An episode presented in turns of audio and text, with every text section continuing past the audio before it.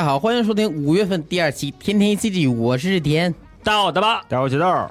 我们仨又回来了，这次继续为大家奉上二次元电台节目。哎，是我还是比较喜欢这个名字啊。嗯嗯，还是怀念以前的过去的名字。是是，这次感觉也没有什么开场，依旧是我们三个人的三角阵容攻击。是，嗯嗯，黑色三连星，咱还是先从新闻说起。那没行没办法，我们其实还还是挺想要一些这个嘉宾的，回头再说吧啊。对，嗯，那咱们先说新闻。行先快速过几个新闻。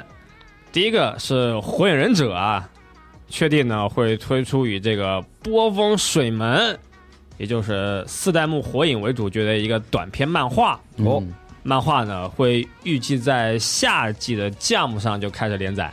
嗯嗯，想了一想，还是要出一些人气角色的短片。是嗯，救救博人，救救木叶。是。我觉得《博人传》画的反正挺没什么道理的吧？呃，对，哎，是不是越大的这种漫画 IP，你这续写的这些篇章都不怎么好？你比如说那个《圣斗士》，山城美画完那个《圣斗士》之后，嗯，他画了一个净斗士嘛，然后就嗯直接被腰斩了，都没画完。哦，对，然后就好像都都不怎么好。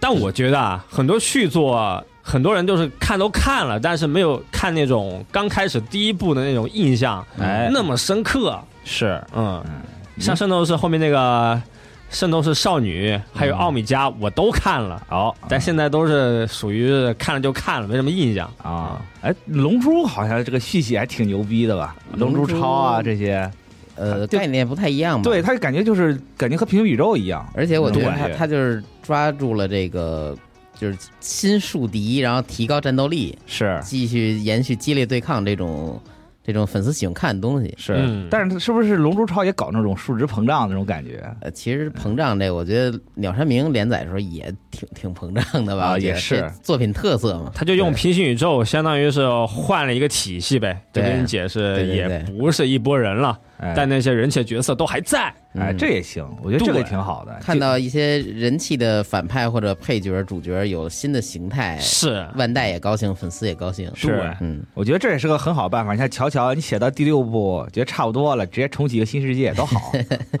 是个挺好主意对对对，是，像反正我觉得好看的，要不就是就完全新重启了，嗯，要不就是一些人气角色的一些外传作品。哎，嗯，像火影这个岸本啊，我觉得就是画画火影本来的故事也挺好。之前他完成了这个火影忍者连载之后，嗯，不是是博人传企划开启之后是交给另外一个他的助手吧去啊画，我记得是，结果他就过了一段时间连载了新的漫画叫啊《八丸传 Samurai Eight》啊嗯然后呢，呃，就没过好像连载了十几话就嗯腰斩了。啊，呃，因为人气不佳，再加上他那世界观阐述可能表达有问题吧。嗯然后后来他又回到《博人传》这个项目工作，我觉得现在他能画回以前的火影忍者也挺好。是，就是有一些漫画大手子，他的一些品，就是有些作品也不是那么好，比如说那个河月深红画《浪客剑心》那个，啊，他后来画了一个西莫枪火，也是腰斩了。啊，大家也都说他就这一个拿出手，对，后面就画不出来了。但其实有拿出手的作品就就非常好了，我觉得。啊，是有一个，而且这是长青树嘛，对，足够了。还是应该开发一下以前人气角色的故事，对，嗯。我觉得可以往前写，再往前写。再往前写。对，讲什么火影忍者起源什么的。啊，讲讲辉夜，辉夜小姐什么恋爱什么的，也行，嗯挺好。行吧，下面新闻是 TV 动画《迷宫饭》，嗯，他确定呢会在五月的二十五日啊，就晚上八点公布一个动画预告。好，预告的预告对，是搞这么隆重呢？老学好莱坞啊，好嗯，莱坞老搞预告的预告这种东西吗。是，迷宫饭挺期待的。确实期待。他这个也是不断的给你做一些预告，预告就是拉高你的期待值嘛。是嗯嗯，下面新闻是网飞版的《范马刃牙》，它动画呢确定了一个上线的时间，哦，七月二十六日会上映这个原始人皮可篇，嗯，八月二十四日呢会上线最强父子对决篇。好，啊不错不错。可以，这七八月都也没有那么不错吧？我觉我觉得这个动画追的挺快吧。自从他这个网飞开始之后，就死囚之后，这么几年陆续播出，已经追到这儿了。再播完这之后再演，不就是五藏片了吗，啊，然后就是相扑道了，就赶上了吗，现在就这已经连载到这儿了。感觉他们做这个动画成本也不高吧，主要是配音这个人力 人力方面的要要高一些。对比较比较费配音是吗？是这样。的，啊。这画面上很多都是不太动的嗯，静态就小动画。嘴动，背景动，然后人的姿势不动。啊啊，还是挺声优最花钱。然后比如说那个腿踢腿，啊。就是特效有一个弧形的特效，但哦腿其实腿不动近身就已经到那儿了。哦嗯，因为太快了，反正你也看不出来，对，是这样。相当于请了声优给你讲讲这个剧情了就啊啊。哎，那他这哎网飞这次还是一次性就放出全部的内容是吧？啊，对啊他就分上下两篇给你放呗，那还挺爽的。嗯，也没有那么爽吧？你看，七月二十六日上线一篇，然后八月二十四日上线一篇，对吧？就挺多的嘛。对于想看的人来说是挺爽的，一下就全看了。是我之前看这个就相当于是做一个白噪音或者是一个玩游戏什么的，就是嗯放着在后面就让它播。毕竟已经看过，知道剧情了。对，画面主要是没也没有那么好看吧？对，连环画是吧？啊、对。动态小说。可以，嗯下面还是一个手游新闻，就手游《宿命回响》，确定是六月二十八日啊就开始运营。嗯嗯，之前也是放过动画，动画呢是二一年的十月就播了。哦嗯，这个故事呢就说是使用音乐力量战斗的一群少女们，她们的故事。好，呃，也是一个 RPG 游戏，呃，到时候再看看吧，也算是预热了很久的一款游戏了啊。嗯行，下面还是个手游新闻，就手游《白夜极光》这国服啊，确定是六月的十三日会正式上线。哦，嗯、之前外服已经是上了很久嘛，嗯二一年就是已经开始运营外服了。啊、，是，估计还是很多人会去再试试国服吧。也是先发海外的这个作品。呃对当时美术反正挺亮眼的，嗯，对，美术反正在各大这个媒体平台都炸了一波。皮肤挺好看，哎，但玩法，我当时就是觉得玩法有点不太好操作吧。是，嗯。嗯，行，下面还是个手游新闻，就是《重返未来一九九九》，哦。它确定呢是五月的三十一日就开始公测。啊，呃，游戏的玩法呢是一个回合制卡牌，是美术是比较有特色，呃，配音呢也算是有一些它有些亮点吧。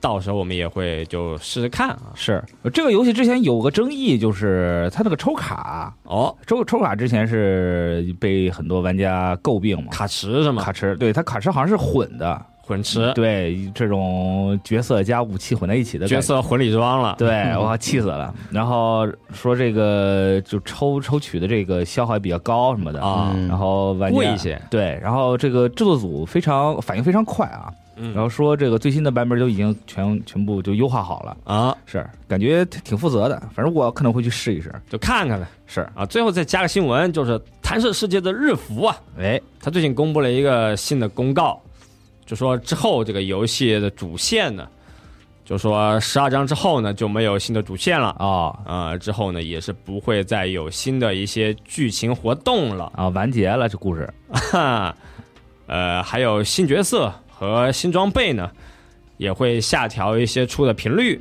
嗯，总之就是游戏呢已经到了一个晚期吧，啊，呃，除了一些复刻内容，还有他之前算是囤的一些内容吧，嗯，呃，后面只会有一些新的卡池了，嗯，临终关怀了那感觉寿命也不算太长。三点五周年公布了这个消息，啊对啊。嗯，可能会坚持到四周年左右吧，我觉 我觉得也算长寿了吧，在手游界中就还行吧，还行，嗯，跟 S E 比呢，肯定算长寿了。啊，那 是。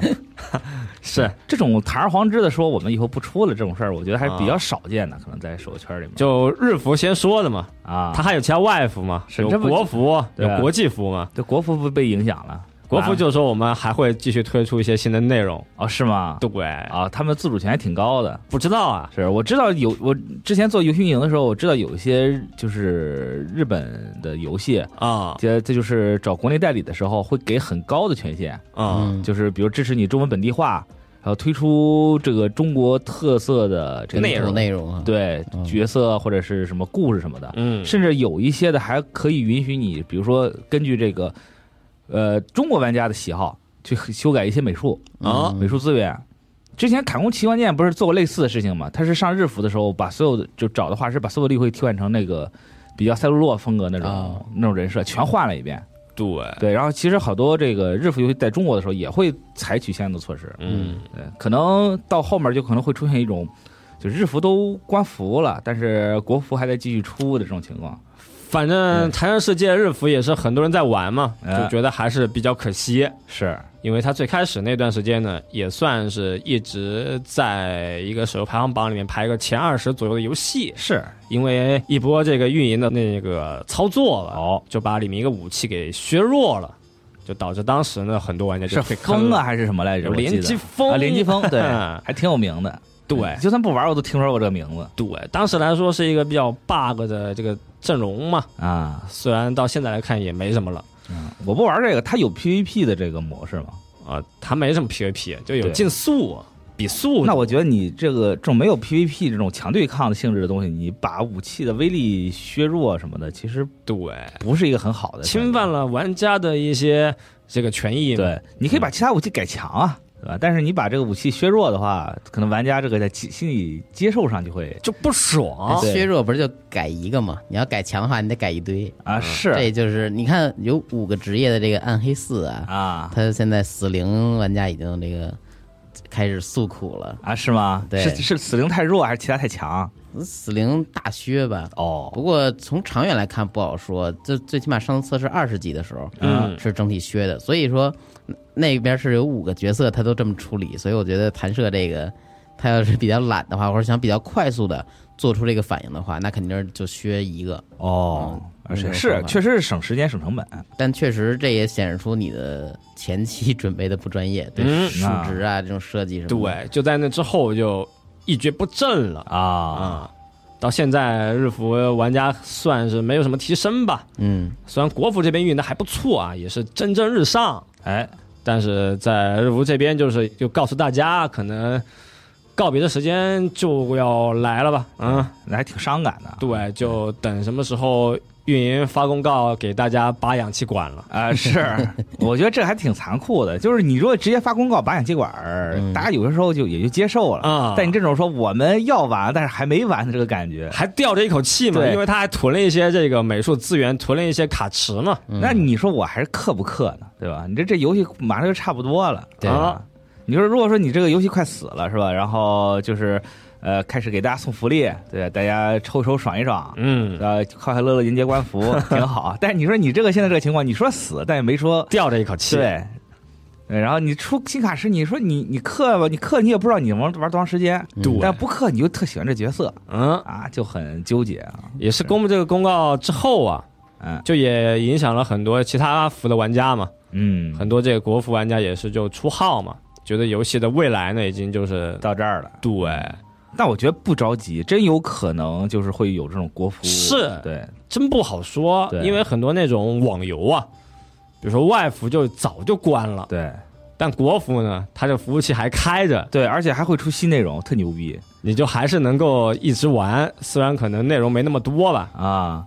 就你这个号还在，对，你这个东西呢，就你还能够打开看看嘛。对我之前是是是找了一个呃写文章的时候看过一篇看过一篇日战的报道，说有一个日战的乙女游戏，嗯。也就是偶像偶像养成游戏，然后它日服关服了，但是国服一直在运营，嗯，然后好多樱花妹就是就开始学中文，啊，就是说要要找我的制片人老公，就一定要来国国服玩儿，接批服不行，对。还是得回到我们中国服。对，就 反正是一个挺有趣儿的现象啊，嗯，是，确实国内有这种一些网游存在，对，嗯，挺好，嗯，挺但是导演就非常牛，啊，看到这个消息呢，别人都恐惧了，要出号了，把号贱卖了。嗯，他呢就全收了。抄底，可以。收了点牛逼的号，哦，哎，行。就看他能不能再来一波反弹了。可以，导演后面可能就跟玩那宝宝可梦 Go 的大爷似的，有好几个手机同时在那刷这个，太爱了。太爱了。太爱了，导演真太爱了。CY 得给导演叫声爹，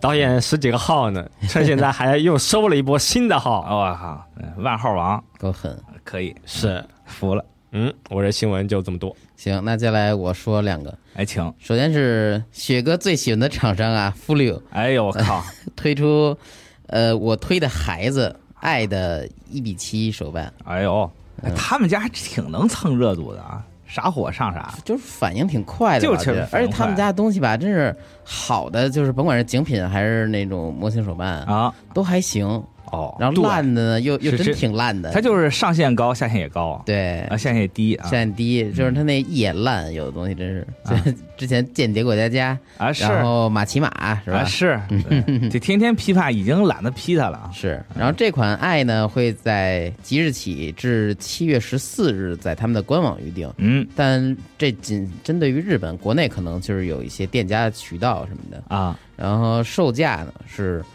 一万九千五百八八十日元，啊还行，没上两万，就将将啊，将不是现在真的是不上两万就算便宜了吗？就可以这么理解。我我觉得我觉得已经相当颠覆我当时对手办的感觉。当时觉得手办九千多就已经很贵了，嗯现在已经一万九了，我的妈呀！是只要是玩具什么的价格都翻倍了，这个收入啊也没翻倍。对呀、这一下子就变成奢侈品了。是，呃，你这这这凭空涨了六六百多块钱，我的妈呀！那咋办呢？只能说，嗯哎呀，我们太不努力了。对我以前我以前就觉得，就六百块钱收个手办，能收特好的手办，嗯阿尔塔什么的没有任何问题 现在六百能买一个就算不错了。啊。对，嗯你就别挑了。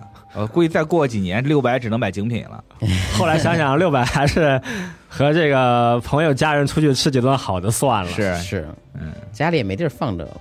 对然后这款爱呢有一个呃星星型的底座啊底座上面有俩这个舞台的小灯啊，打在这个爱的身上，但是这灯是不能亮的啊，那它这个底座带小蓝牙音箱吗？啊纯没有。那要有的话，估计能给再加一万。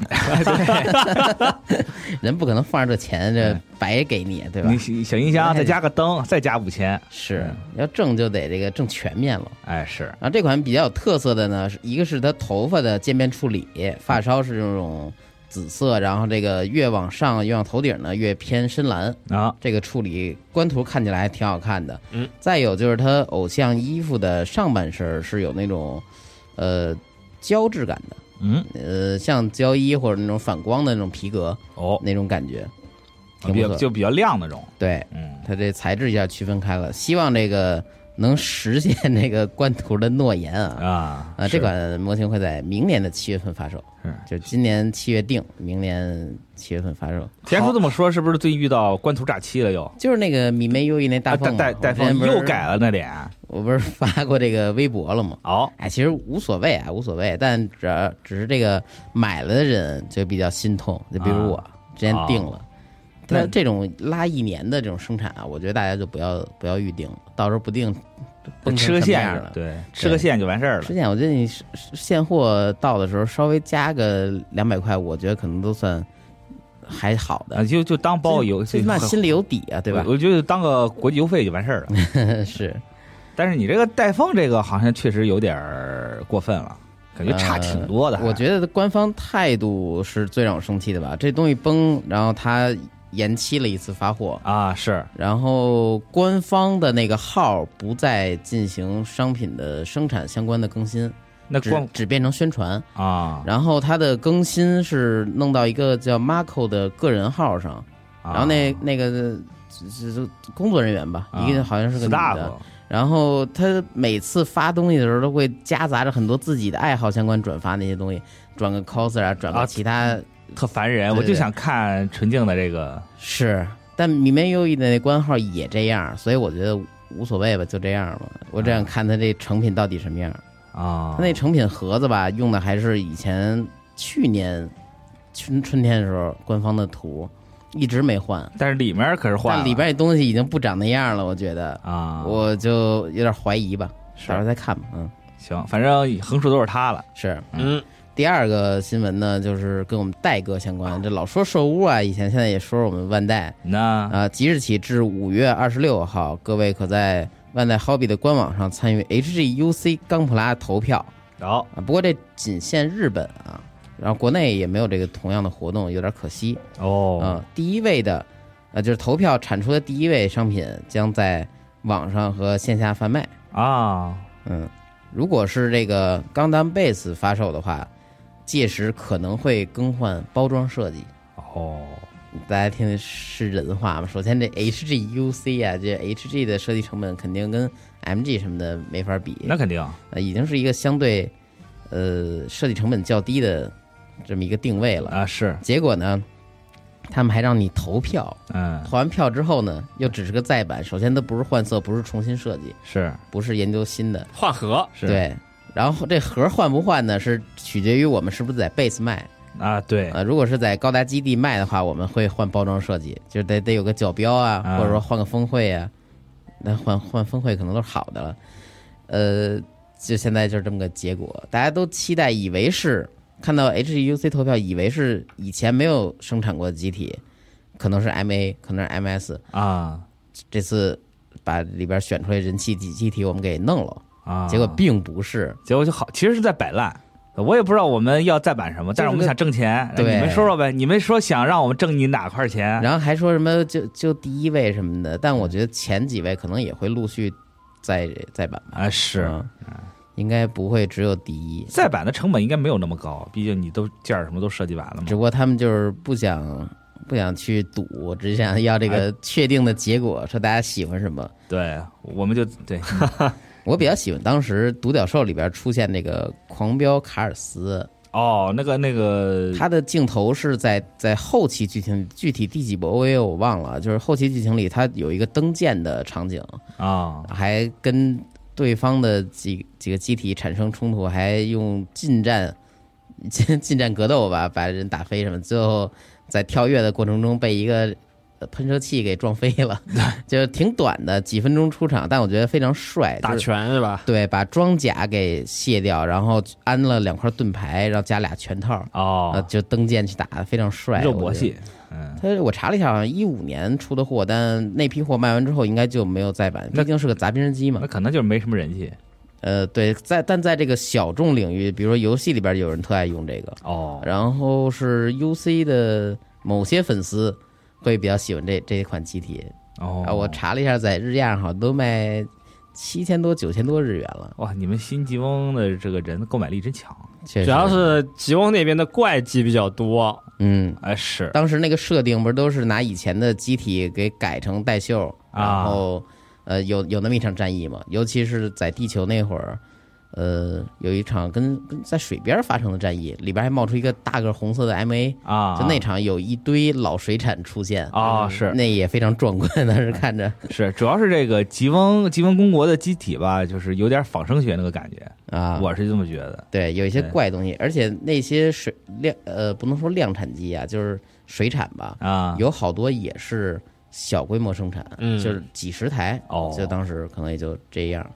因为我记得设定里边，吉翁当时，呃，想想调个大魔，调几条大魔都 费劲吧，是就是比较吃紧。但不知道为什么就能调到一些很怪的机体。对技术方面还是领先的。是，嗯，就感觉可能就是联邦那边的高达棱角分明什么的，嗯看着有点审美疲劳了。是哎要不是说我最喜欢倒 A 呢，哦，就一下子换了个设计风格，变成那种很流线型的，有些圆弧的那种感觉。绝对的离经叛道。哎，对，那那天叔喜欢那个那个，比如说马拉赛、肯布法这种吗？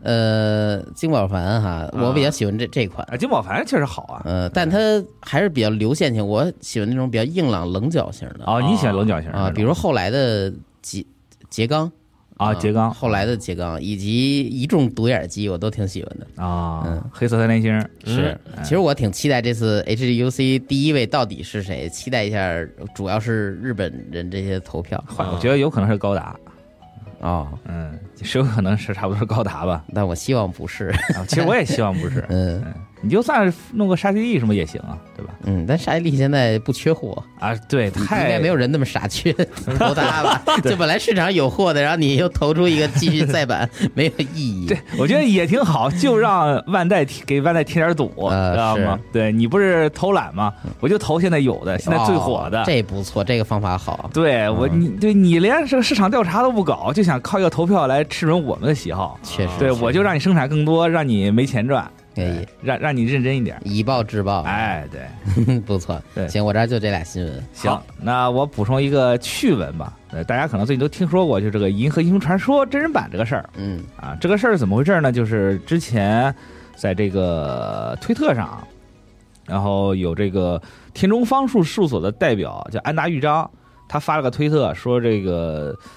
呃，哎，之前五月十日，爱奇艺与联合文化宣布推出田中方树原著的《银河英雄传说》真人剧嗯这个事儿。他说我没听说过，嗯，对，也第一次听说，也没说过联络，然后噼里啪啦说了很多话，然后挺讨厌的，阴阳怪气儿。这个咱之后说啊。然后就是这个事儿引发了很大的争议啊，就是好多人就说啊，你看这这不又又是什么无断转载，就是没没拿授权怎么的？嗯对，然后结果呢，就是前几天他那个呃，就真人剧集的片方啊，联合文化，还有一个联合文化传媒，还有一个叫拉景业，他们发布了一个声明，就说其实我们是有 IP 的，之前已经谈过了，但是因为后来这个 IP 交接了。交接到其他公司了，就以至于没有跟那边及时联系，产生了一些信息差，然后导致了一些误会，然后就就就先道歉，啊说这个剧我们还会继续拍，好好拍。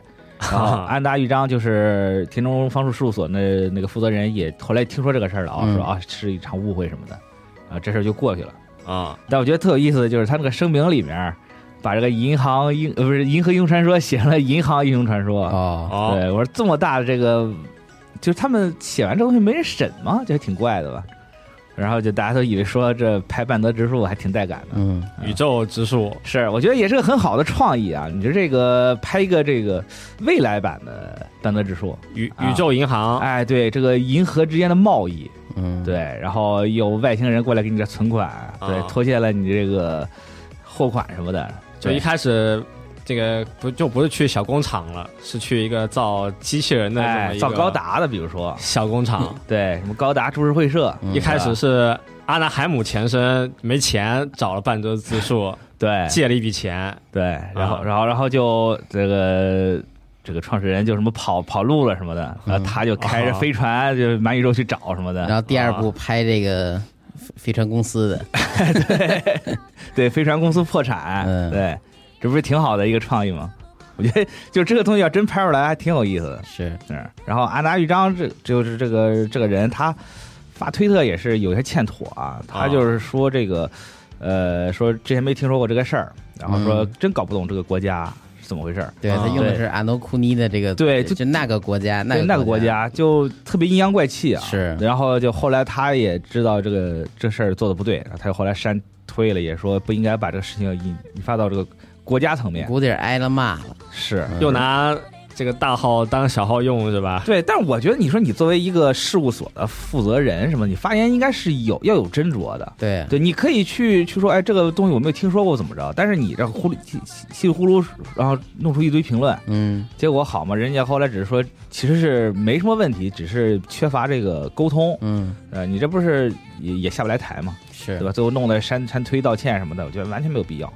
那说明他比较喜欢用社交媒体呗。是，可能也是一个经常网络冲浪的人啊。呃，那我只能说他平常拿这号可能没干过什么工作上的事儿，是，可能也是老 老疯狂转发什么的，是。对，是那个实时 tag 就蹭一下，个人号用习惯了，还拿这个办公，就有点是吧？对，所以我觉得网上冲浪得谨慎，你别轻易的把什么负责人啊、制作人这种 title 就挂在你的这个名字旁边啊。是可以挂嘛，但是挂了以后你就少用这个东西去转一些个人的东西呗。真真想爽冲浪就开个小号，是，那，要不然的话这个事儿弄出来挺尴尬的，大家也会觉得，哎，你这人是实在有点过分了。嗯嗯啊，，但有一说一，我觉得这个《银河英雄传说》的真人版啊，我还挺想看的。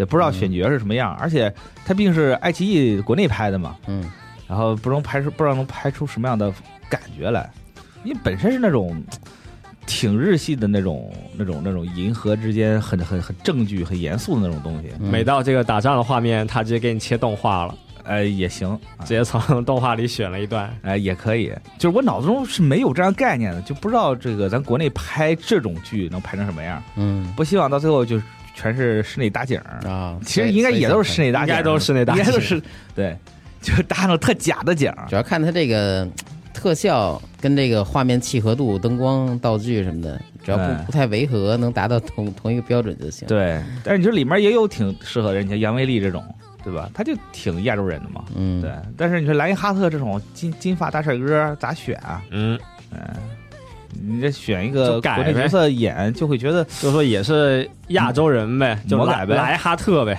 啊，对，也行。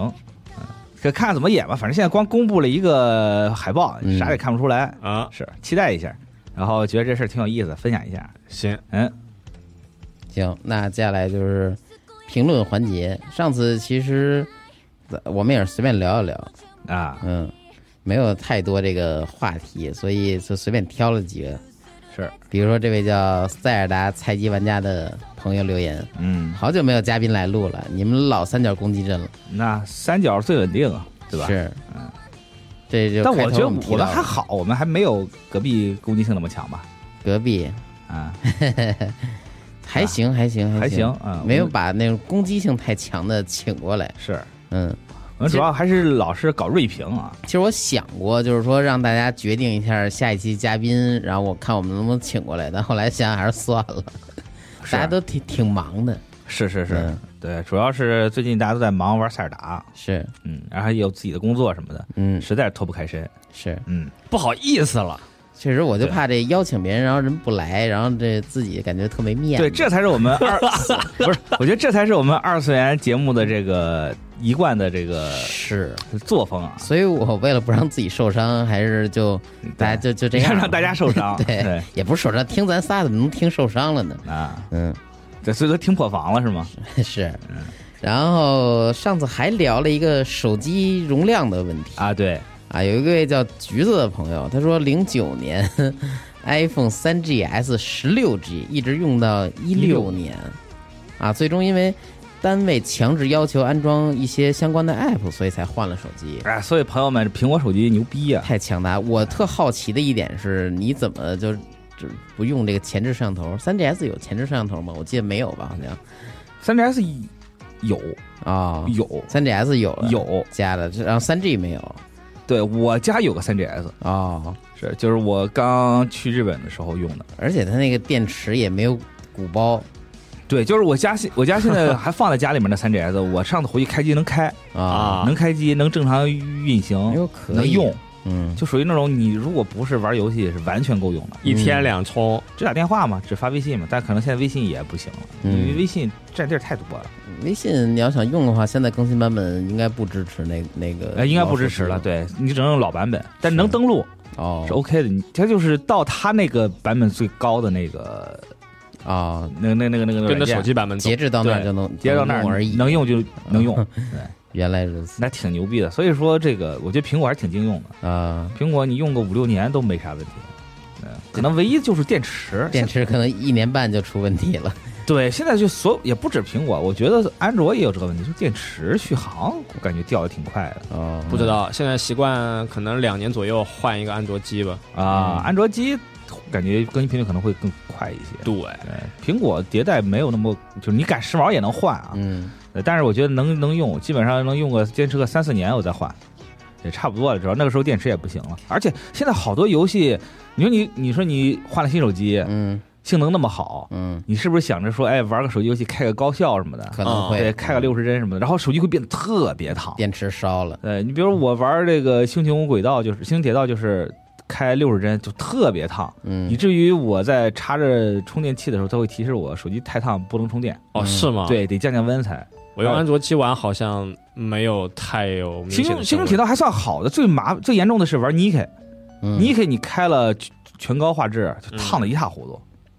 我我就有些时候就不敢不大敢用手机玩。那还好，这两个游戏你都能用电脑玩呗。是，对，多亏幸亏是有有电脑端，以至于现在我都不不大敢用手机开那个游戏，因为我老觉得太烫了，可能会影响到手机电池什么的，影响寿命影。响寿命。哎刚买的新手机还是还在那个 很呵护的阶段。确实，但到某一个节点，你开始不在乎，你开始把它往床上扔，随便扔。哎，是，嗯，你就这么对待你的手机是吗？可能是就最开始肯定大家都特爱护，哎呦碰的时候都捏两边儿，不敢捏那屏幕，哎，是还捏花了。膜壳什么的，然后回头再一看的时候，你这个面上已经被 钥匙给划的不行了都。对我的手机都是你膜壳不全不会用，嗯我就，一定得等弄完了都贴完了我才开始用然。后等它自然脱落了，然后你就开始造它了。哎，对，这跟买车一样啊。嗯但现在可能很多人也和我一样，就完全不贴膜。啊，啊，是吗？对，我也不贴膜。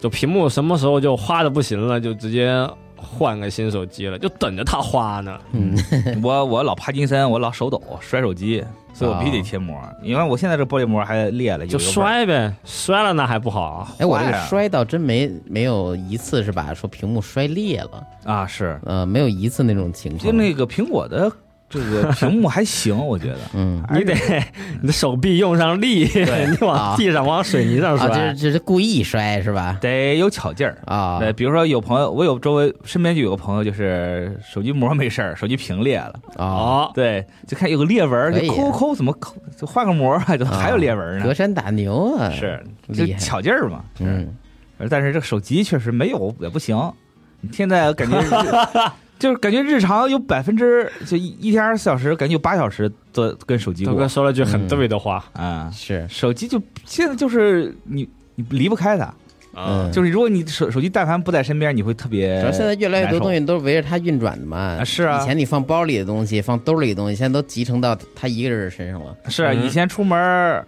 这个随身听、嗯，手机、钥匙、钱包，这是我出门四件套。啊。现在一个手机全齐了，是，对，现在甚至连门锁都可以用手机打开，嗯，对，因为换了智能锁嘛。对你 可以扫码是吗？就 是 NFC 那种 NFC 或者是是那个人脸识别嘛，啊就这种。然后就是手机支付，对吧？手机又能听歌，那一个手机就够了嘛，嗯，也越来越简单了。可以，咱们这有点像这个电视购物，是推销一个啊是老人机，对，小小天才电话手表，是是，可能以后就会有剑走偏锋。我看我刷抖音会看到有那种很奇怪的手机，嗯。比如说做成一个葫芦形状的，啊，对，然后招财进宝，哎对，然后还有那种特别细、特别长条的，以前那种老手机有一种，翻盖。对它它是可以就是镜面的，可以当镜子、化妆镜用。啊，诺基亚那什么什么倾城那个系列，哎，对对对。有那么一款棒棒子口红似的，对那，种它那个输入要要拧那个下面一个钮他，才能输入这个数字，反正就嗯挺奇怪的。那个时候手机多就是多姿多彩吧，可以说是，啥都有。但现在想想也不那么好用，有些东西，是，但当时就是新鲜、百花齐放的状态嘛。嗯，但是现在变智能机的，大家都差不多了，可能新鲜的就是那个折叠屏，可能还要还那么多的话，那做软件的可麻烦了，你得为各适配也种手机去适配，适配也挺麻烦。是的。嗯，也是。然后还有一位朋友啊，叫 Soundwave 声波，啊是变形金刚，他问、不知道天竺雪豆老师看宅男腐女恋爱真难觉得真不真实？呵呵，那个呵呵，我不知道你这是出于什么目的啊？嗯问的我们就。想问问主，要你这呵呵是什么目的啊？但我觉得这个呃宅男腐女恋爱真难，就是他们相处模式、同好或者说爱好之间稍微有差异的这种，嗯哪怕是我把自己的宅的一面展现给同事、社会人无所谓，和我一定要在别人面前极力掩饰自己这些爱好，嗯，都很真实。但他不真实一点是，这些人出现在同一个公司，这挺不真实。我我觉得这个这个剧，你看你看漫画看，哎是动画吧？动画动画动画和真人剧，嗯。对，有真人剧。啊，这有真人真人剧我看了，哦，我就觉得真人剧太假了，太不真实了。是啊。但是看看动画是 OK 的，就怎么说呢？我觉得这个剧有给我一种就是在虚拟中寻找真实的感觉。嗯。哦，有点刻意啊。对它整个设定就是一个不真实设定，但嗯。其中的很多细节是真实发生的，啊，对。但这就更凸显了这种不真实感。是。对。因为它的这个大框架是有问题的，觉得。对。嗯，它根基是不牢的，所以给我一种感觉，就是我看，尤其是真人剧的时候，就感觉应没有那么夸张。现实的时候，嗯。可能这种情况，比如说你在碰到一个同好，跟同好交流的时候，嗯。嗯，就是作为一个社畜，应该不会有这样的反应。哦，嗯对，因为毕竟你就上班了，对人比较成熟，对周围都是大部分都是正常的同事嘛，嗯对吧？啊，以至于你有几个很阿宅的好友，啊，你们也只是会在一个就是一个比较内敛的状态去交交交流，嗯对，应该不会那么夸张。嗯，所以，但是他真实，比如说你去了漫展什么的，那几个人，嗯对吧？去 cosplay 什么的，我觉得这这个劲儿是对的，嗯，嗯，所以我觉得 这这反正挺不真实的。呃，然而你要是看动画呢，它本身就基于动画嘛，对，所以就还 OK，有道理。嗯。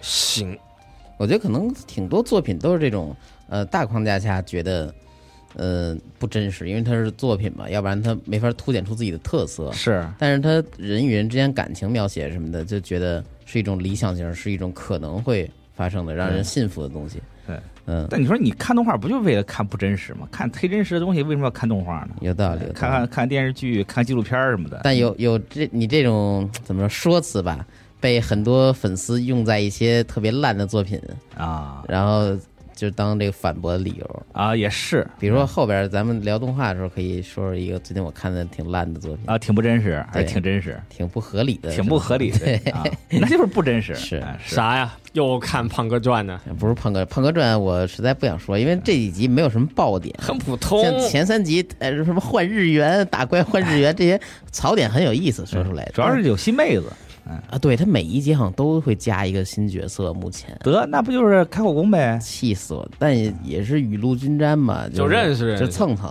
啊也也没有什么发生什么东西。啊，行，那接下来再看说说咱们看了什么，玩了什么。嗯，那我先说一个，您请吧，大家都喜欢听你说没有没有没有，这刚才不是提到奥特曼了吗？啊，最近《机动奥特曼 Final》王菲那个动画不出了更新了吗？哦，一口气儿全放出来了，我就花两天时间看了十二集。嗯，怎么说呢？这就是，呃，剧情啊过于简单，以至于好多角色其实都不需要的，他是硬拍出十二集来。哦，嗯，你 把两集能讲完，呃，你要讲快点，两集是能讲完。三集吧，第一集、第二集，最后一集够了吧？对，差不多就是这种感觉。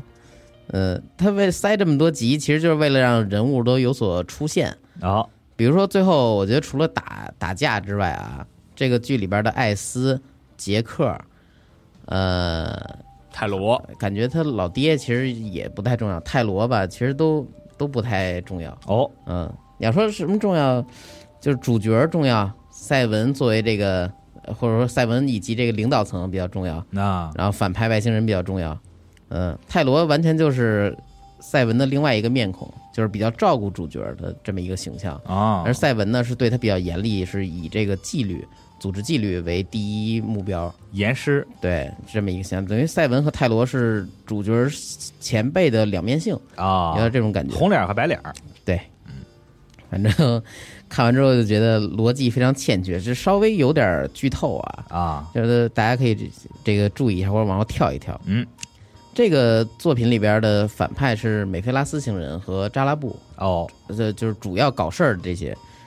但是呢，他有点想致敬老奥特曼那种情节，啊，就是说挑拨离间，幻化成奥特曼形象干坏事儿。啊扎拉布这边，明明他扎拉布之前骗人，每骗了主角，单独骗了泰罗，骗了呃，就某些人的时候都还好，结果他同时呢变成赛文，同时在主角和泰罗面前出现了，而且哦直接攻击他们了，啊，就是有一种就智商败露了嘛，相，当于。智商突然下线了。就是如果说他们他不干出这种事儿的话，还是玩这一对一的骗，啊。我觉得主角团的智商可能解不开这谜啊。还能再 再拍十二集，就变成二十四集的。他们老老不太聪明，啊。不太动脑。也不爱交流，不爱把事儿说清楚，啊，这种看着特着急。哦也是啊说这坏事儿是不是你干的呀嗯？主角说我没有啊，对啊，不是我啊。然后那边说，哎，那你就在那儿，怎么不是你呀？这他就没有什么任何的疑惑，或主角说，我操，您别说了，我这儿难受呢，那个我走了，他就跑了。他一跑，那那人觉得他干坏事肯定追呗。啊，就没有说我们坐下来，通过调监控，通过这个对时间线，就是把这事解决，就是不解决，而是无理取闹，不调查，有这种感觉。然后等于最后，呃，组织那边一直想把主角抓住啊。来谈或者调查，啊。然后主角那边就想逃，到最后那个外星人就是他发现啊是有幻化的外星人在中间挑拨的时候，最后两边汇合重新聚首，那已经是结尾该打 BOSS 的时候。啊然后等于中间这个调查并不是作为和解的前提，你就是说等于耍了十一集。对，而且而且是直接和解，就这么一个情况。哦。嗯，我觉得非常降智。那对，有点机械降智的感觉，对。机械降智。然后里边的其他角色呢，就是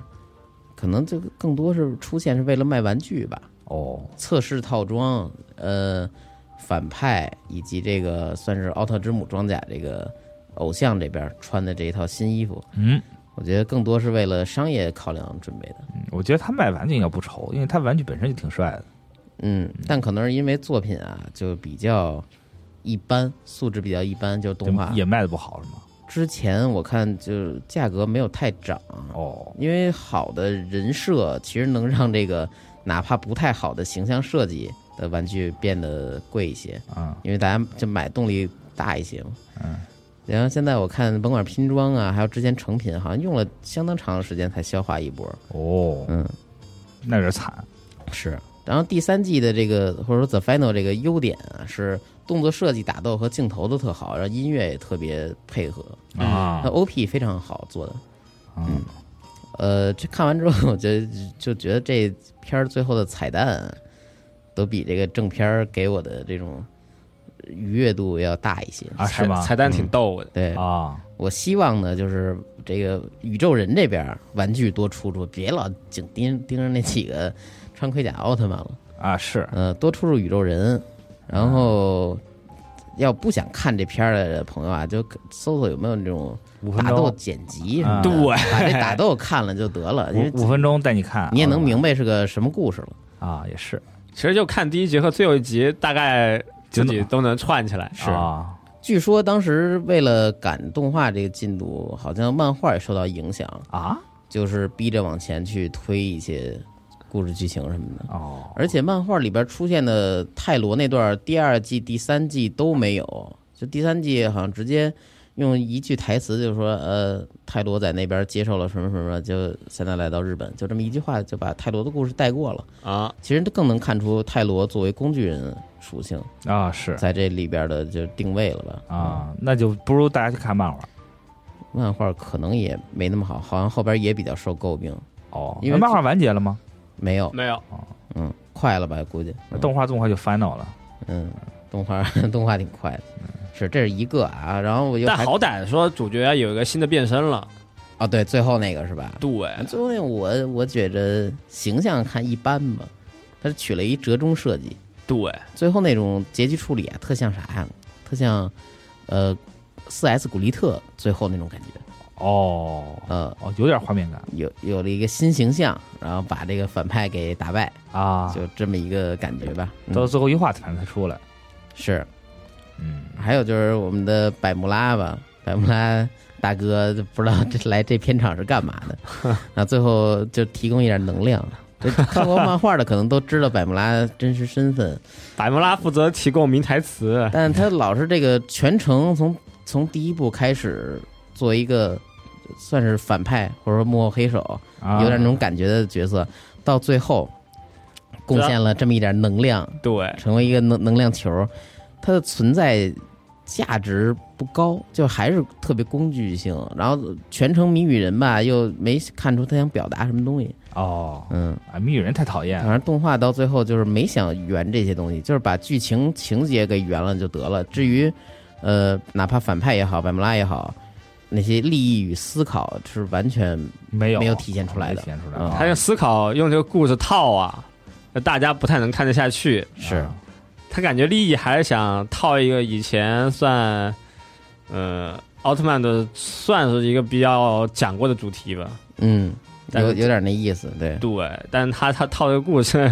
有点跟你硬讲十二集，反正大家故事不好。也可以看看，就是让奥特曼在群众中失信，到最后奥特曼又拯找救回拯救这个算是日本或者说拯救世界，啊，然后就看这个显得动画片里边日本群众也特傻，老跟风就是怪兽都从都从脑袋上降下来，都开始破坏地表了，还说哎呀奥特曼那是不是为我们战斗？哎，我不觉得奥特曼是好人，还在那说，我觉得这这有点扯吧，我觉得就得辩论。是是，嗯反正打斗不错，其他方面对没那么好。这个、哦尤其是情节上就反正先 先体验一下这个战斗画面。是，然后我还看了宝可梦地平线，哎，这个哦最新一集还算挺有意思的。对，没有小智之后呢，这个作品的新主角就可以讲新的故事。他们的目标并不是成为神奇宝贝大师，啊，而是想从这个冒险中找到自己的定位，有点那种感觉。哦，嗯，所以目前来说，他们的目标还不太明确。成长之旅，嗯，男主罗伊和女主 Lico 呢，算是在最新一集里正式会师，嗯跟飞就是这个飞飞艇队吧，就这帮人一起上船了他一起上船。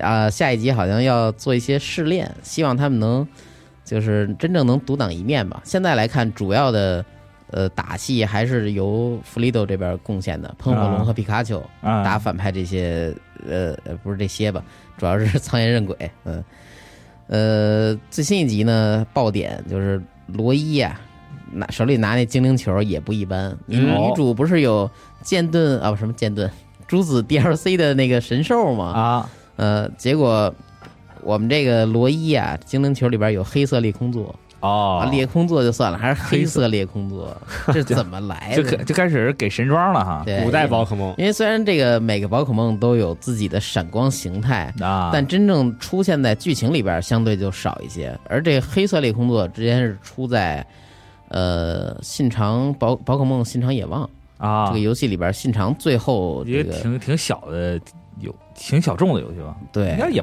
不算小众，就是挺只算外外传都都不算外传，它就是一个联动联动游戏。对，哦当时比较对玩家比较吸引力的，除了这个设定之外啊，就是它额外的赠品是一个呃新呃那呃这叫什么训练家，训练家叫叫 Nobunaga 信啊长信长的这么一个黑色裂空座，嗯，你看这多尊贵。啊是那结果信长啊，罗伊就精灵球里有这一个，我开始啊以为是上来就能控制这裂空座去打一下还是怎么，结果裂空座朝他吼了一下就飞走了。对，然后可能之后就是这个找猎找 裂空座，让你手欠。对，啊，不但你想也是，你一上来就给整一裂空座，是不是有点儿？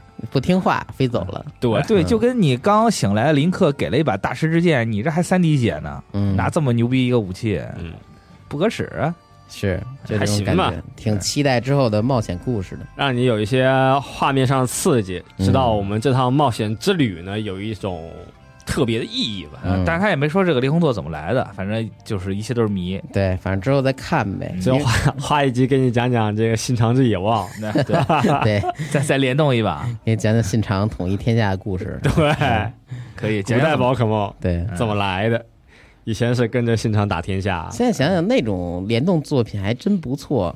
玩家除了能享受到这种联动的奇思妙想故事之外，还能拿着一个颇有纪念意义的宝可梦哎是特点。有一些历史感带入。对，但现在你看 Game Freak 吧，就把这东西就忘了是吗也不是忘了，就捏自己手里，就自己去做一些作品，然后它的联动作品就少了。哦然后它的外传作品跟这个主要主要系列的这个联动就关联又不太深。是，嗯主，要是个联动吧，我觉得好多肯定有很多家都想求着游戏弗利克做联动，嗯对吧？宝可梦做大 IP，而你其实也没有什么成本，宝可梦换个色儿就行，嗯，对吧？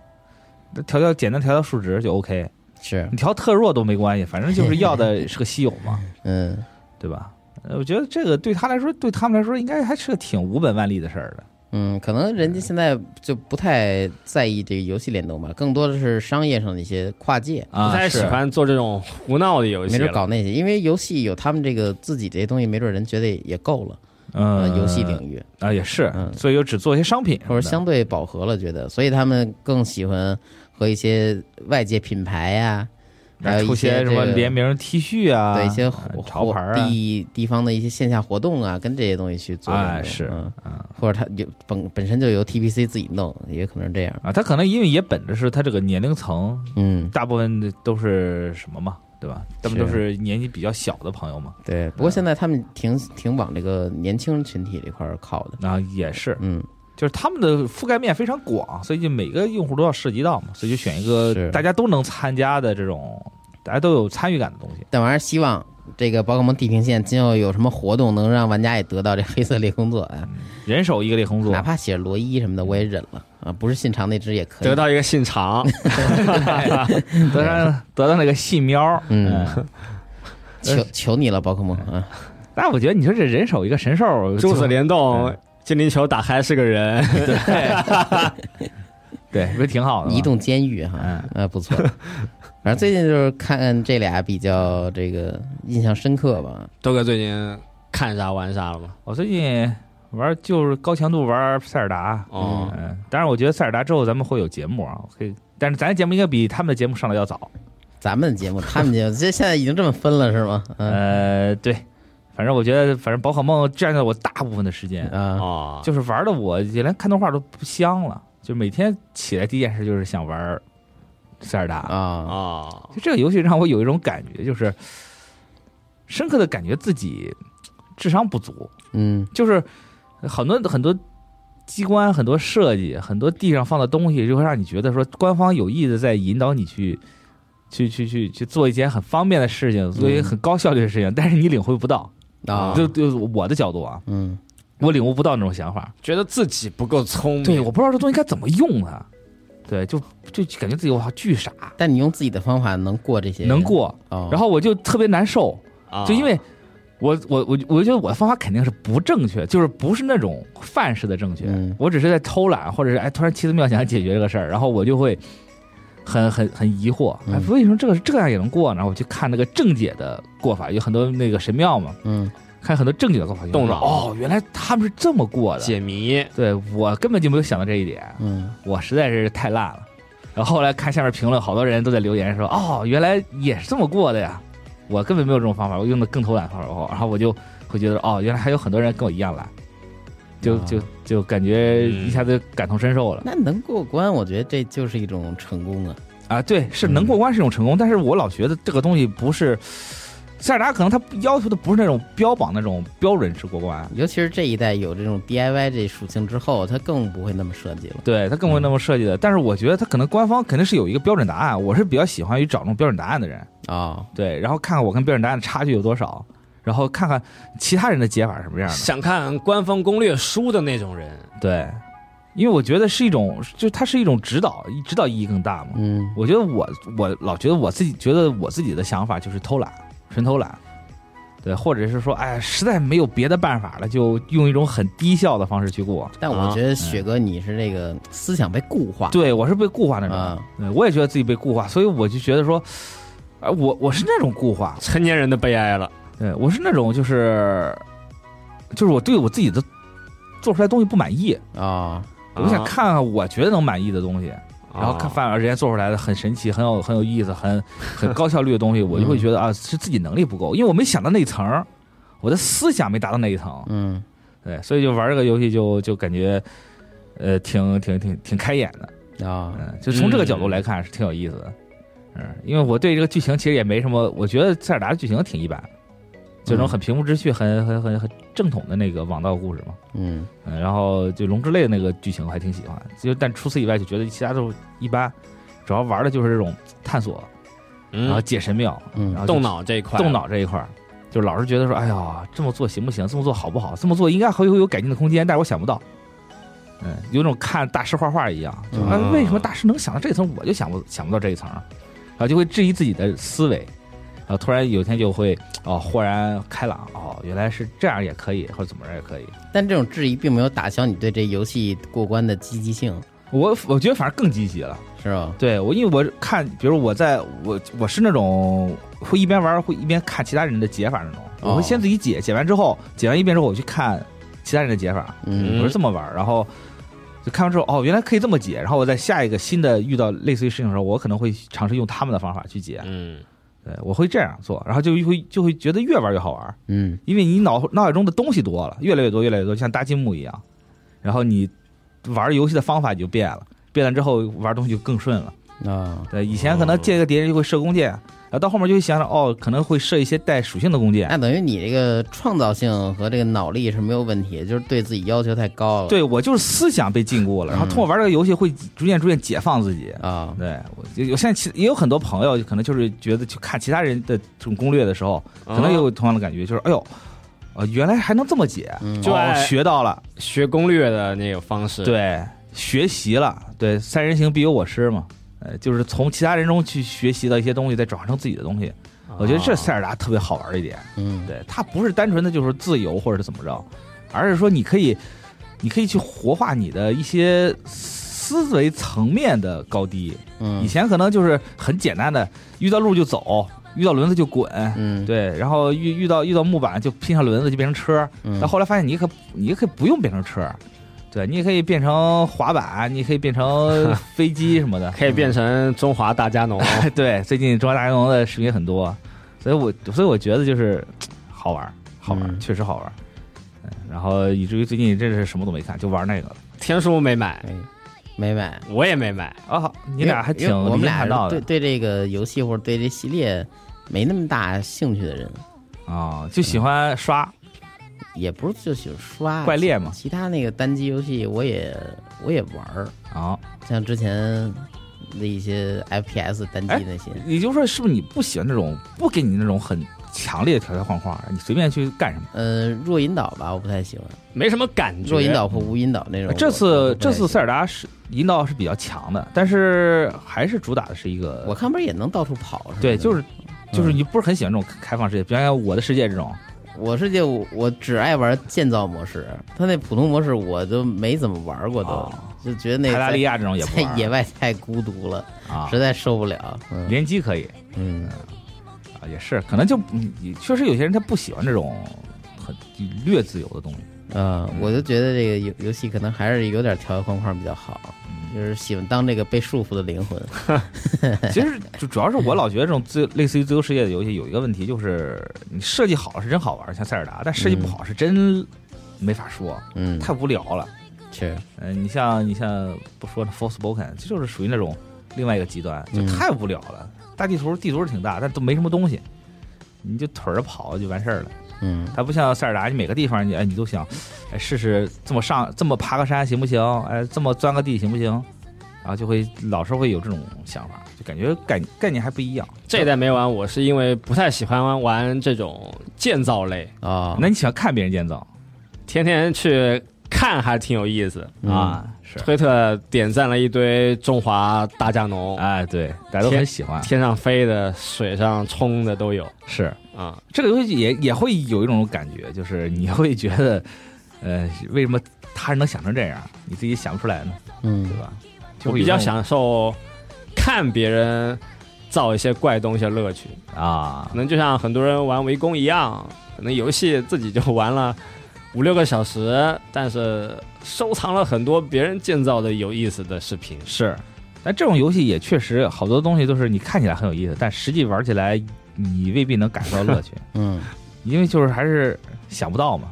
对，就怕的就愁的是想不到这种东西。啊，嗯看好多人平，好多人玩塞尔达造造小车，好后来有人可以做加避震的小车啊，啊，还有人能做独轮车，还能水陆两用。还有人做炮击，哎，对，什么都可以，还能做成超要塞，嗯，那确实太牛逼了，就看着确我觉得实挺爽的。看就挺好看的。对，看着挺爽的，对，还是还是自己不行啊。那你们呢？我正好那几天就病了嘛，啊，上周不是说回家歇那么小一周嘛，嗯。哎，嗯，回去第三天就是烧了就阳了。真歇了就，哎呦，本来就说这个不太爱玩就动脑游戏，现在就是自己啊也没法动脑。啊，是。啊、你是二阳吗？对，哦，有点惨就回家应该是第三天，周围亲戚朋友什么的，朋友圈应该是都阳了一遍嗯。啊、呃，确实是，最近我周围几个朋友也都是说是阳了，嗯。然后都在家歇着，嗯，但反正得小心点儿。是。家里面人就说就说是本地病毒可能没那么强，他们得过一遍可能一两天就好了。对，他们说二阳可能症状会弱一点。儿啊、啊。但我之前是没有得我们家乡的病毒。你是从啊。北京回去，就又又重新经历了一遍，相当于，对对，这个家乡病毒对我还是有点攻击性，嗯我是差不多昨天才缓过来。啊，直接干倒了。对，休息了得有四五天吧。然后嗯，在家昏迷啊，就是晚上病的时候也睡不着嘛，是就不能，趴着睡，他这个喉咙啊、气管什么的不舒服，是难就只受啊。只能是靠着眯一会儿，嗯嗯，但有时候坐着也睡不着啊，就半睡半醒的时候就用手机啊，就找了一些直播看。啊什么直播呢？就是那些拆卡还有拆盒的直播啊嗯，跟我有点像。我最近在看那个刮刮彩票，啊，刮彩票那种直那种视频，都是这种有有奖励回报型的。对，但是大家更想看的是他赔啊。哦 对看主播买刮刮乐是吗？对，就是那个我看的那个直播，就是他会写着本金多少，嗯然后拆一个，然后画圈儿，然后上面写挣多少，嗯然后最后就对比两个数大小。啊，嗯，就那有有看这种。点意思。嗯，我就是看现在这种呃集换式卡牌呀、嗯嗯也有挺多种的。这个灌篮高手、海贼王、啊，奥特曼，羚羊护地、奥特曼，嗯灌篮高手都有，对，真有，是那个黑白双翼那个吗？好像还不是。我看他是那个巅峰一战，哦。可能用了一些电影的冠名什么的。哦，啊，那个卡也是有稀有度吧，嗯。这个什么 SR、SSR、DR 啊，嗯。呃，带编号的、不带编号的，闪的不闪的，对，能拼图的，哦嚯，对，就看主播一边拆一边就介绍。哦。啊，游戏王就不说了，游戏王因为还算有一点了解嘛，嗯就是他一边拆那些卡，我也是一边搜，就确实有一些卡现在就确实价格挺贵的。哦，也有人玩这个，嗯，但这个卡就是纯收集。呃，如果高喊的话，可能就是收收集性质更高一些。不不过你要想，比如说你想用这张卡，但是你能找到更便宜的，对，嗯，哦。稀有度，但画儿是一样的，画是一样的，只不过它那卡面处理不太一样，是。哦。字儿的烫金，然后整个镀了一层那个闪膜什么的，带闪不带闪？闪对对对。哦。啊？游戏王是这样的，对，就抽到比较稀有度高的卡，就看主播给他上一个卡砖什么的，嗯哦嚯。啊，再恭喜一下那种。啊，这就是他，你直播就是人家买卡，你我给你拆。他是相当于是代拆吧，啊，代拆啊。对，代拆代抽。主播代拆代抽那种。嗯。啊，那挺好。因为自己玩卡可能就无论是玩游戏王或者一些其他卡包啊，可能也就买个四五包自己拆一下。但看那些主播就不一样，他就直接一箱端到你桌上，嗯啊，是一口气给你拆一个几十盒、几百盒那种，嗯有一种视觉上的刺激吧。是，但我觉得这这个抽卡拆卡这个东西不是自己爽吗？就是我挺享受自己抽啊自己拆的这种感觉。但他就相当于是把这个东西买了给主播拆，对和很多人一起啊啊，去享受这种激动的感觉。那可能是这样，比如说同一盒啊啊，S E R 可能就有一张，啊是但是呢，别人可能挑了五包、十包，对结果都没出 S E R。这会儿你再下单要其他包，不是就 S E R 几率更大一点吗？哦就更少的钱能，没准儿心里想着能博一个高喊。得，你这不是买一番赏吗？你像是对算很多卡包，无论是游戏王还是什么，它整箱里面肯定会有几张稀有度高的嗯啊是啊。很多人也是，就是前面看，哎，那些人没出货，啊，那我我呀啊把后面这小半箱给收了。啊，他可能不是为了这个跟大家分享喜悦，而是为有一些了捡漏对，也有一些自己心机，啊。就各取所需嘛。店家肯定也通过这种方式来就给自己引引流，让大家来看这件事儿。对所以啊本身也是对自己一个推广。啊，也是个好办法。是，然后感觉像我们这抽看刮彩票的，岂不是更简单粗暴一些？刮彩票有这种纯运气了。主要是我看他们好多买刮买刮彩票是买一本儿。但这一本儿你真不知道能刮多少钱来，嗯，对，以至于我看了好多都是最后刮完赔了。嗯看过一个段子，嗯就说他去有个人去买刮刮乐，啊比如一板六百，他问老板这个大概啊，嗯这一版能出多少钱？老板说可能是三百左右吧，啊啊，然后那个人想了一下，给了那个老板三百块钱，啊自己走了。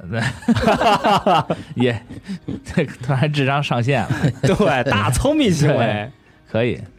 呃，但我觉得这个刮彩票，我最近也在老看嘛，嗯。他们刮彩票现在不都拿个大铲子直接刮，啊。就特别特别轻松，特别方便。啊！对他们都这种都会上一些工具，对，就是一刮出来，然后啪一画，然后拆卡他同时拆很多包啊，也有一些手法，是吗？对，很熟练，是，一口气拆很多。就感觉嗯拆卡这个事儿，拆这个事儿挺好的，挺爽的。嗯，嗯，拆跟刮这个事儿，嗯，挺挺挺带感 但不知道为什么就看完这些东西啊，就很快能入睡。啊！是他可能就是通过一些机械操作嘛，反复 对，就帮你屏蔽了一些你自己脑子里面的一些私心杂念了。啊，突突然大主播大叫一声，然后你又醒了，嗯，出卡了吗？嗯，然后另外就觉得，他除了游戏王之前一些其他品牌，刚刚说什么《灌篮高手》啊、嗯，海贼王啊，它那一盒啊也不太便宜，啊，是。对，可能一盒也得有一百的，有两百的，啊，就感觉现在可能这一块市场还是有人在做啊，做强做大了。是，确实有交易。我那天看抖音也是看到一个小孩儿拿着自己珍藏的奥特曼卡，说去店里卖，说啊，家里要用钱把这些卖了什么的。老板说呢，你这 你这都不值钱啊，但是看你比较惨，就是给你收了吧。给了五毛，那你你也太黑了，你着急用你用去吧。嗯，但就是就确实是，就而且就是现在可能就十二三岁小孩子，嗯他们不玩奥特曼卡吗？嗯他们对这个卡的价值价值观就已经有这个挺完善的一个一个、啊一个对，一个一个怎么说呢？就是一个数学模型在里面，知道什么值钱，什么不值钱。对，知道什么什么可以收，然后什么可以送，嗯，挺厉害的，而且一有一个大本儿，就这本儿上都是各种各样的奥特曼，我都不知道是不是一家的，看起来跟不像不大像一家出的。奥特曼还有两家，泰国那边的 哎，是哈哈努曼，对，猿猴哈努曼，哎，可以，嗯，可能也是有中文版、日版、欧版什么什么哎，是，哦。不知道他们拆卡的时候会不会也感受到这种快乐？嗯 这种卡也算是给小孩有一点最初的投资和回报的一些理念。啥投资回报？不就赌，不就他妈赌吗？赌对，小小朋友千万不要不要不要上这个当啊，上上资本家这个坏当啊！那可太坏了，对，不知道咱听众应该会有当就是当为人父母的朋友了，对吧？看有没有小孩子也在玩这个，都是资本的游戏。是。对，你说他今天今天能抽实体卡，明天就能用你的钱包氪六四八啊，嗨，我小时候没有奥特曼卡牌，我也照样拿他们钱包里钱干钱。是吧？就是主要是一个时代都有自己特点嘛，只不过奥特曼卡牌这东西现在是正规的，人家买版权的。啊咱们以前那会儿可能我就买盗版游戏王卡啊乱七八糟的，或者说一些其他的每个时代也有都有每个时代的孝子也。有抽奖型的东西。对，就但是理论上说，我记我觉得这个拆就你单买卡包应该没那么贵，嗯，然后你买卡也不是什么特别影响到你你生活工作的事儿，主要我觉我觉得那个我不太喜欢奥特曼卡牌一点就是它那个工艺和设计没有那么高的审美。太土了。它没那么审美，对我觉得就是比较土，而且那个资源用的吧，同不同稀有度用同一张图，哦你又不是游戏王那种加工工艺嗯做那么好那种。啊，这点确实你要跟万智丸万就是万智牌这种比，那差远了。这每张图都是大佬画的，啊，对，对吧？嗯，也确实是，但是说实话，你对你的目标用户群如果是小孩子的话，那你也不需要，人家小孩没这么高要求，人家就要闪的，要帅的，对，人家他可能也抓抓住这心理吧，嗯就弄得比较夸张一点。其实你说他的一些所谓的低含卡、一些 R 卡、一些 SR 啊也挺好看的了，就那闪面儿什么的，啊。嗯，也很华丽了吧，只能说。对，啊，嗯。是。那，就和游戏王也差不多嘛。可能我们听众里玩游戏王的也多，嗯。嗯，但可能游戏王大家更注重的是打这个环节嘛，对。收藏收藏游戏王的朋友可能少数吧，哦嗯，最近一般玩的也都收藏。这游戏王也是看了一点游戏王那种念经视频，哦。啊，一回合杀那种，从自己这个回合开始啊，嗯，就开始这个念经了，念个几分钟，游戏就结束了。啊嗯嚯，还能这么玩儿其实我后来就没太玩那个那个，哎，那是什么？？Master Duel 对对对，嗯没玩那个 MD 之后，也是因为就是传统对决里边儿嗯这种大套路、主流什么这种东西太多，影响了我这个真爱卡组的发挥，啊，实在干不过，后来我就退出了。我就稍微看了一下，发现可能套路啊，就是现在来说是比较多了，嗯。因为有 Link 了嘛，对吧？嗯。嗯，就看那么一两回，觉得还是比较神奇，嗯，能让对手毫无游戏体验。是。归根结底还是得为强度买单啊，强度才是你挣钱的法宝，爱是这意思。爱那都那都是毛毛雨洒洒水，但有的特强主题，我是真不喜欢用，什么闪刀机，什么那铁兽战线，我不太喜欢那主题，所以根本就没有用的打算。哦 三秒确实厉害，啊又确实打不过。嗯啊，那你这种人就很难从你身上赚上钱你说我喜欢什么？我喜欢昆虫族。哦。就之前昆虫族没有上一次强化的时候，什么什么超变异态昆虫女王围绕它去做，就是一些特传统打法，啊跟现在就是差着两两个等级的感觉。哦现在已经没有什么传统玩法了吧？呃，对，那种已经没戏了。啊，时代在进步了嘛？对他可能因为最近稍微了解了一下，嗯如果是按照以前我们这个十年前的玩法来说，和他们应该是完全不能竞技了，嗯是，毕竟节奏什么的，可能这个这个复杂度也没有那么没什么节奏。当他开始背书的时候，啊你就睡着了，嗯，也可以啊。平时看这种视频，你觉得催催眠什么挺好感觉特别催眠。啊？是吗？就他那个念经一开始，我眼睛就开始有点要闭上了。啊，然后你的你的你，然后就就这样，你的病就养好了是吗？你的呃睡眠很充足通过吃药、睡觉，还有看拆卡直播、看这个游戏王念经，我的病终于好了。啊嗯啊挺好，嗯反正这段时间也是醒的时候也在打打怪力啊，怪力也是昏迷的刷，哦，算是刷到两百多了。太厉害了嗯，昏迷刷刷两百多，要我要昏迷的时候，估计都可能被打死了手。手都抬不起来了。是，我感觉啊，我的怪力 进度真就纯靠这五天生病的时候了，啊啊，也挺好。你还能玩儿，我觉得挺挺牛逼的狠狠的追。啊，反正生病已经很痛苦了，就感受不到玩怪猎的痛苦，哦，转移痛苦转移所以就趁这机会赶紧努到两百多级。我记得大巴之前说是一百多，一百四十多，上次问你的时候，上次啊，嗯就上次录节目的时候一百六，啊，一百六那，你也挺干的，可以，相当可以。相当可以。是，我觉得你这个放空大脑的方法还挺好的。嗯，嗯，玩玩玩玩怪猎，啊。看看刷刷这种脑死小视频什么的。我这次更新我还是从一百八开始赶的，我都觉得自己打了多少个那种怪异客服天回什么的。真生病的时候，你对很多以前很在意的时间啊，一些很讨厌的游戏啊，嗯，就突然一下忍受了。对，啊。那我觉得天叔是不是你要觉得痛苦，你也看看小视频什么的，啊，哇，找找点这种那玩意儿尽量不让自己痛苦吧。嗯，算是转移注意力、是转移痛苦的一些小技巧今。天可可惜没带机器，要不然还能跟大巴打一把，那你看看看我们现在这情况都是什么样。是那都超人，怪物是超人，猎人也是超人。是对，嗯，不是就也不知道也不知道大家平时现在都玩什么这种类似的游戏，或者是看类似的视频啊，就话题就说说有什么让你转移痛苦的一些小技巧。，对，放嗯放空大脑，转移痛苦。无论是看视频、嗯，看直播，还是玩一些那种放空大脑的小游戏。对嗯，主要现在直播还是五花八门的。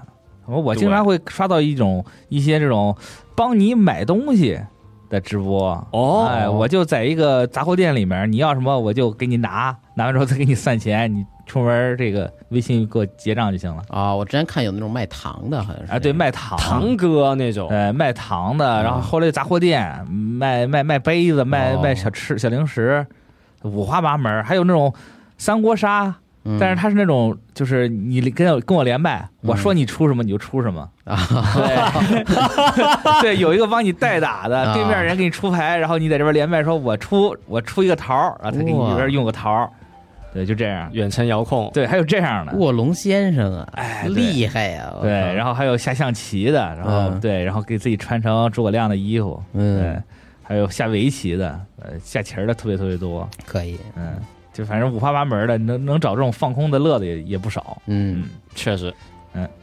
不错。行，那本期节目差不多到这儿，欢迎哎大家留言啊，跟我们聊一聊。是有没有更好的这个转移痛苦的方法？是最近玩，反正玩塞尔达玩的挺痛苦的，嗯，嗯，开发智力的过程给自己就是对自己的脑子，哎呀，好痒，给自己压力太太大了。对嗯，啊，行，那本期节目就到这里，我们下期再见，拜拜。拜拜。拜拜。